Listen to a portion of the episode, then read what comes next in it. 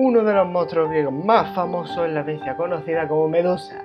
En este capítulo de la nueva categoría, la que llamaré bestiario, cubriremos sus orígenes, sus características y algunas curiosidades. En unos segundos, aquí, en Te Cuento un Vídeo.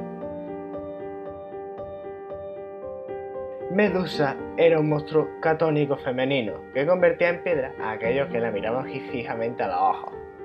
Fue decapitada por el héroe Perseo, quien después usó su cabeza como arma hasta que se la dio a la diosa Atenea, para que la pusiera en su escudo, la égida. Aunque los pintores de vasijas y talladores de relieve griegos antiguos imaginaban a Medusa y a sus hermanas como seres nacidos con forma monstruosa, los escultores y pintores del siglo V empezaron a imaginarla como hermosa, a la par que, que terrorífica.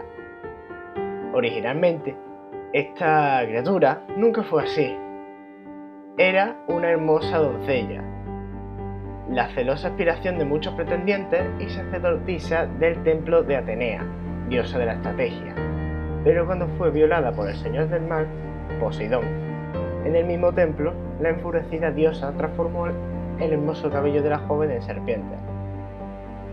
En la mayoría de versiones de la historia, Medusa estaba embarazada de Poseidón, cuando fue decapitada por el Perseo, que había sido enviado a buscar su cabeza por el rey Polidectes, de Serifo. El héroe mató a Medusa acercándose a ella sin mirarla directamente, sino observando el reflejo de la gorgona en el escudo para evitar quedar petrificado.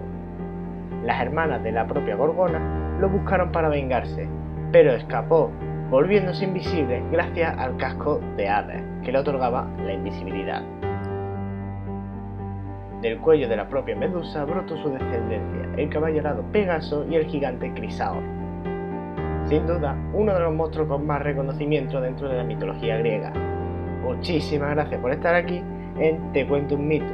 Les espero el lunes que viene y hasta la próxima.